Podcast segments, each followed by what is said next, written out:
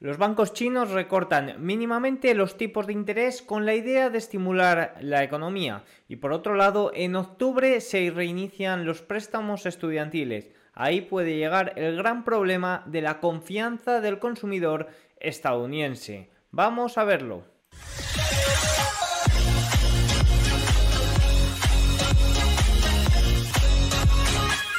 Muy buenas, bienvenidos un día más al canal. Ahora mismo son las 21.32 en España, 15.32 horario ET. Este se trata del vídeo de cierre de sesión del 20 de junio de 2023.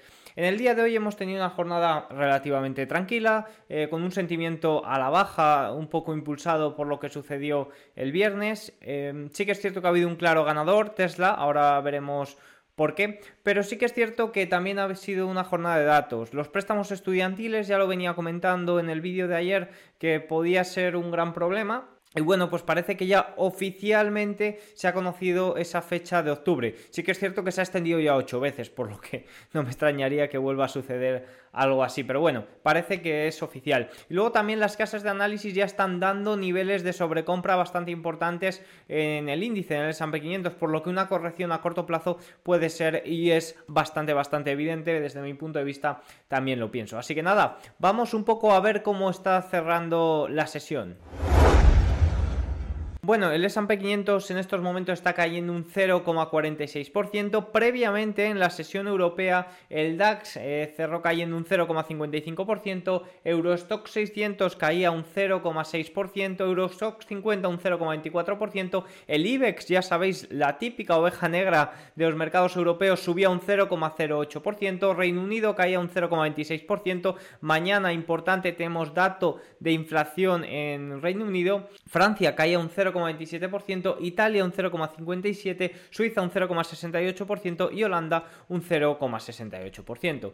En Estados Unidos, la sesión a falta de media hora para el cierre, el Dow Jones está corrigiendo un 0,73%, un 0,70% en este momento. El S&P 500 ha llegado a corregir cerca de un 0,8%, en estos momentos 0,47 al alza. Respecto al Nasdaq, que ha llegado a estar en positivo a lo largo de la sesión, en algún momento de la sesión en estos momentos eh, se mantiene en un 0,18%. El composite cae eh, ligeramente bastante más y el Russell 2000 bastante similar a eh, lo que es el Nasdaq. Sí que es cierto que ha llegado a corregir bastante más que el Nasdaq. Ya sabéis este, esta divergencia que había entre el Nasdaq y el Russell 2000. También vamos a ver algún dato de los small caps en la parte de gráficos del día de hoy. Si nos vamos a materias primas, el oro está cayendo un 0,72%. De nuevo viene a visitar esta zona de los 1930, que es un soporte bastante, bastante importante. Fijaros que por arriba está la media exponencial de 21 sesiones, haciendo un poco de, de resistencia.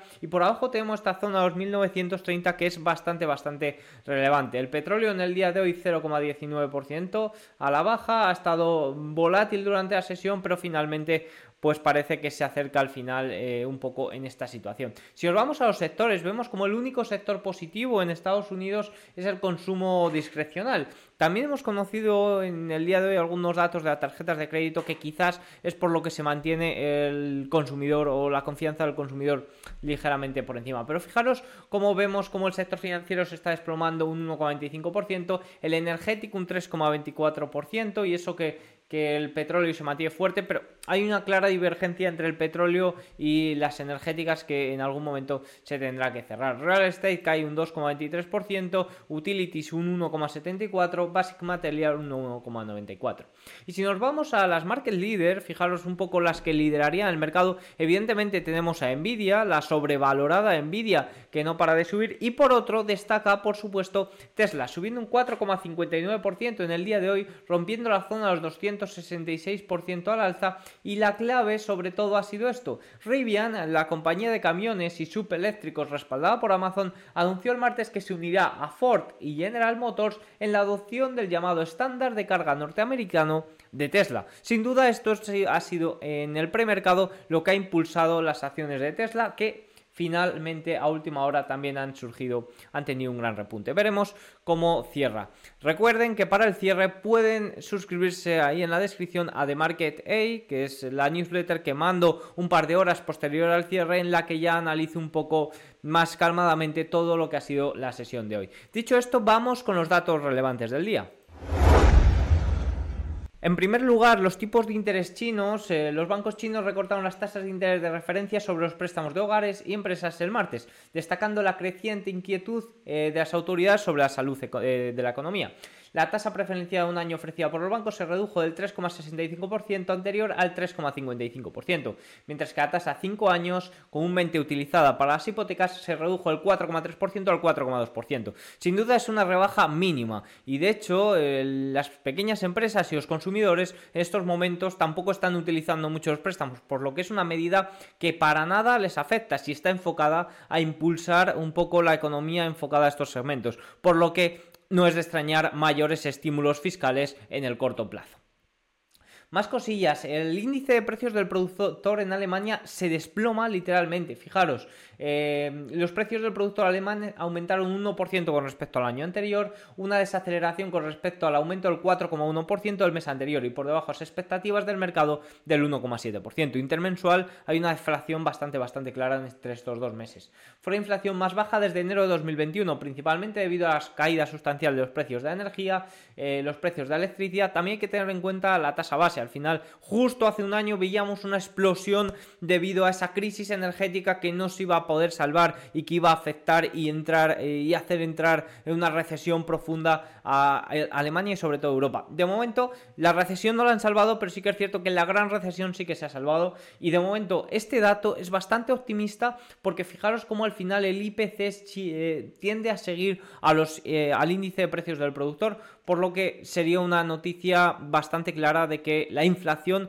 puede estar llegando a su fin, por lo menos en Alemania. Habrá que ver eh, cómo sigue, cómo se mantienen los estímulos y cómo evoluciona un poco todo esto. Pero viendo el gráfico y viendo cómo, cómo el índice eh, de precios al consumidor sigue al índice de precios del productor, se trata de una buena noticia. Más datos de Estados Unidos, en este caso datos de la vivienda, que veníamos teniendo datos bastante, bastante malos. Pero fijaros que los de hoy son bastante fuertes. Los permisos de construcción de Estados Unidos aumentaron un 5,2%, una tasa anual ajustada estacionalmente de 1.491 millones en mayo de 2023. Luego de dos meses con consecutivos de caída y superando las expectativas del mercado de 1,42 millones. La cifra es el nivel más alto desde octubre de 2022. Eso sí, aún se mantiene un 12,7% por debajo del máximo de mayo de hace un año, que fue el máximo de 15 años. Por otro lado, los, indicios de, los inicios de, de viviendas de Estados Unidos aumentaron un 21,7% mes a mes, a una tasa anualizada desestacionalizada en 1.631 millones. Este es el mayor aumento en la construcción de viviendas desde eh, octubre de 2016. Al final, grandes caídas tienen también grandes rebotes. Y grandes rebotes dentro de una tendencia bajista, ni mucho menos es el inicio de. Dentro de una tendencia bajista, ni mucho menos es el inicio de una tendencia alcista. No sé si lo he dicho bien porque me he liado un poco, pero bueno, esto es un poco lo que quería que vierais con este dato. Vamos con los gráficos más relevantes del día.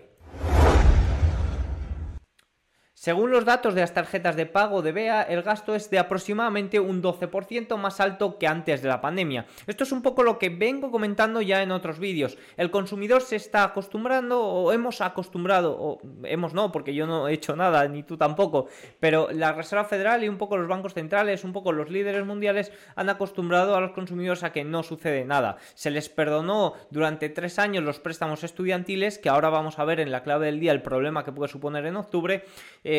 Que, aproximadamente les ha ahorrado 15 mil dólares y, cuando suceden cosas no les sucede nada a los que cometen eh, estos, eh, estos errores. Por lo que parece que se está acostumbrando el consumidor a gastar, a gastar, a gastar, a tirar de deuda de tarjetas de crédito con un tanto por ciento de interés bastante, bastante alto y a que no suceda nada. Mucho ojito porque nos estamos volviendo drogadictos de las inyecciones de liquidez y en algún momento esto puede llegar a su fin. O sea que mucho cuidado con eso. Los analistas están elevando las estimaciones de ganancias en Europa y Estados Unidos ante el optimismo generalizado de que la economía global evitará una recesión. Evidentemente, durante los últimos años ya hemos visto que se han estado bajando las estimaciones de, crecimiento de las compañías, algo que ha hecho incluso que en el último trimestre los datos superen prácticamente en su mayoría las estimaciones, pero no sean tan buenos interanualmente comparado con el, año anterior. Por lo que eh, ahora en estos momentos se están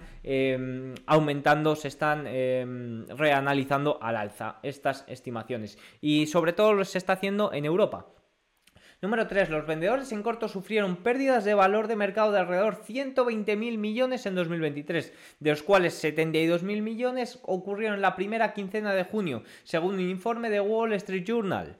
Algunas de las posiciones cortas más grandes de este año permanecen en algunas de las acciones más populares, Tesla, Apple, Nvidia y Amazon. Tesla es la compañía por tanto por ciento de número de acciones con mayor, eh, con mayor interés corto. El indicador de sentimiento de renta variable de Goldman se encuentra ahora en su nivel más alto desde el 9 de abril de 2021, lo que sugiere que el posicionamiento ahora está, está eh, extremadamente estirado. Es decir, que quizás el mercado esté un poco sobrecomprado, como ya veníamos comentando y como es posible una corrección.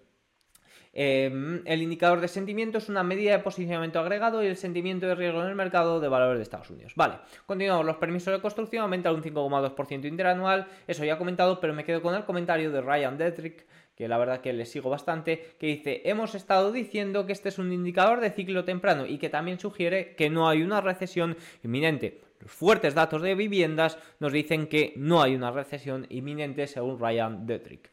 Corrección entre el desempeño del S&P 500 y la Fed QE. Esto se trata de un gráfico de Apolo y yo comento, algunos, eh, porque he leído algún comentario en Twitter eh, sobre este gráfico que dicen que bueno, que solo sacan una parte de la historia, pero no es solo una parte de la historia. Fijaros, desde el 15 de septiembre de 2008 hasta el 15 de enero de 2015, las tendencias de balance de, balance de la Fed aumentaron a 4,51 billones. Durante ese mismo periodo, el S&P 500 ganó un 65,7%. Y fijaros, porque em, durante el ajuste cuantitativo de 2017, que duró hasta el 26 de agosto de 2019, eh, se redujo el balance a nada, prácticamente 3,76 billones, y en ese periodo el S&P 500 ganó simplemente un 12,1%. Es decir, está muy, muy, muy influenciado por lo que sucede en el balance de la Fed. Y es un poco la frase que he dicho siempre, hemos creado un drogadicto y a la hora de quitarle esta adicción es cuando puede sufrir el mercado. Mientras tanto, esto se puede extender hasta eh, que ellos quieran.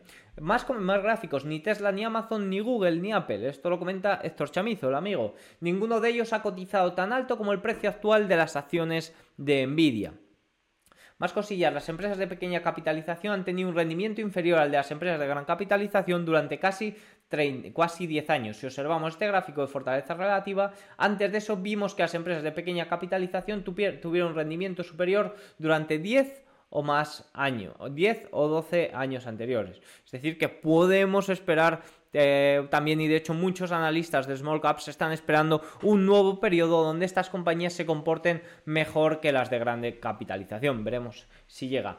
Eh, más gráficos. Alguno muy interesante, fijaros, es este que nos presta, eh, que lo he sacado de The Market EAR, eh, The Market es lo mío, The Market EAR es una newsletter, también es de pago, pero bastante, bastante buena. Perseguir largos con RSI en niveles de sobrecompra, especialmente cuando ha estado sobrecomprado durante algún tiempo, ha sido una mala estrategia. Las últimas dos veces que el Nasdaq estuvo en niveles similares, el índice tuvo un retroceso de aproximadamente un 5% en las próximas semanas. Cuidado con perseguir precios. Y luego me voy a sobre todo datos de, las casas de análisis que en general no os voy a comentar todos porque muestran todos lo mismo, nos dicen que el mercado está sobrecomprado, que eh, sus indicadores están llegando a límites superiores y que podemos esperar una corrección como ligeramente eh, está sucediendo. Vamos con la clave del día.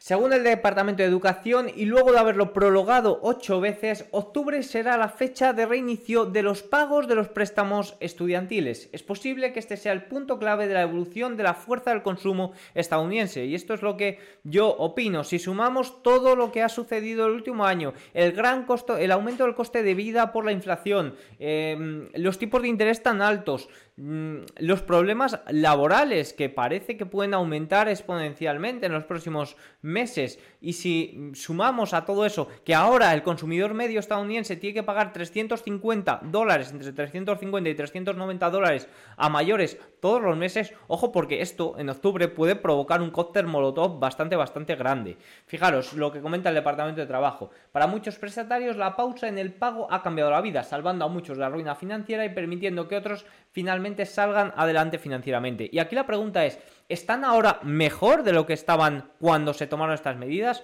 Porque la deuda de tarjetas de crédito, eh, el uso de tarjetas de crédito es mayor a esa situación. Quizás el estadounidense medio tiene problemas ahí. Si es que es un poco lo que vengo comentando. Estamos acostumbrando, acostumbrando, acostumbrando al consumidor, al consumidor a que no sucede nada y en el momento que tenga que suceder, porque en algún momento tendrá que suceder, ese puede ser el gran problema de la economía estadounidense. Así que habrá que vigilarlo eh, al detalle. Y al final todo esto no es ser catastrofista para lo que puede suceder en el mercado, no. Habrá que ver cómo evoluciona el mercado. Habrá que ver hacia, dónde fluye el dinero. Si sale a los fondos monetarios, si se refugia en, en valores de gran capitalización, como sucedió durante la crisis bancaria. Al final, en la crisis bancaria, mucho dinero salió a los fondos monetarios, pero también mucho dinero de fondos que al final no se pueden quedar en liquidez, no pueden sacar su dinero. Mm, fluyeron, esos flujos de dinero fueron hacia la tecnología y valores mucho más seguros, incluso dentro de la industria bancaria. Pues habrá que seguir un poco el rastro de hacia dónde va ese dinero, hacia dónde va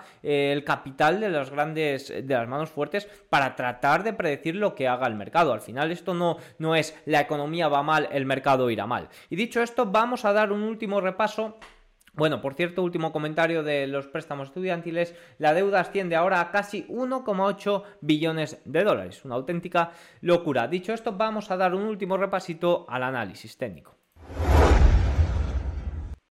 Bueno, Tesla se encuentra eh, rompiendo una zona de resistencia importante. Fijaros, la zona de los 266 venía funcionando como zona de resistencia. Al final es una subida muy, muy vertical y en algún momento tendrá que haber una corrección, pero no es momento ni de buscar cortos a lo loco, ya hemos visto lo que se ha pasado a los head fans y esas pérdidas masivas, ni tampoco es momento de perseguir precios. En este caso habría que buscar, eh, habría que esperar una corrección, o por lo menos yo es lo que estoy esperando eh, ligeramente. Fijaros el Nasdaq, el S&P 500, 0,38 a falta de 10 minutos para el cierre, y fijaros la zona de los 4.300 puntos, que es una zona muy muy relevante y una zona de soporte importante. El Nasdaq también se encuentra en una zona de resistencia importante y también sería obvio esperar una zona de eh, corrección en, cercana a la media exponencial de 21 sesiones que suele actuar bastante bien en tendencia. Recordemos lo que decía Harnett, que se puede esperar un gran rally y luego un retroceso de unos 300 puntos. Habrá que ver, como digo, ojo lo que suceda en octubre, septiembre, octubre con los préstamos estudiantiles y el ruedo que pueda haber ahí, porque eso sí que puede eh, tener eh, un efecto bastante, bastante importante en los próximos meses en la economía estadounidense y puede que sea eh, un poco lo que lleve a la confianza del consumidor a verse afectada, incluso a la economía estadounidense a entrar en recesión. Así que nada, poco más debo de comentar en el día de hoy, espero que les haya gustado el vídeo, si es así, les agradecería mucho una suscripción, les agradecería les agradecería mucho que compartan este vídeo, que den 5 estrellas si me estáis escuchando desde Spotify, porque estoy arrancando con mucha ilusión aquí por YouTube, así que eh, me alegraría mucho que dejarais también vuestro comentario y demás. Así que nada, nos vemos mañana. Chao.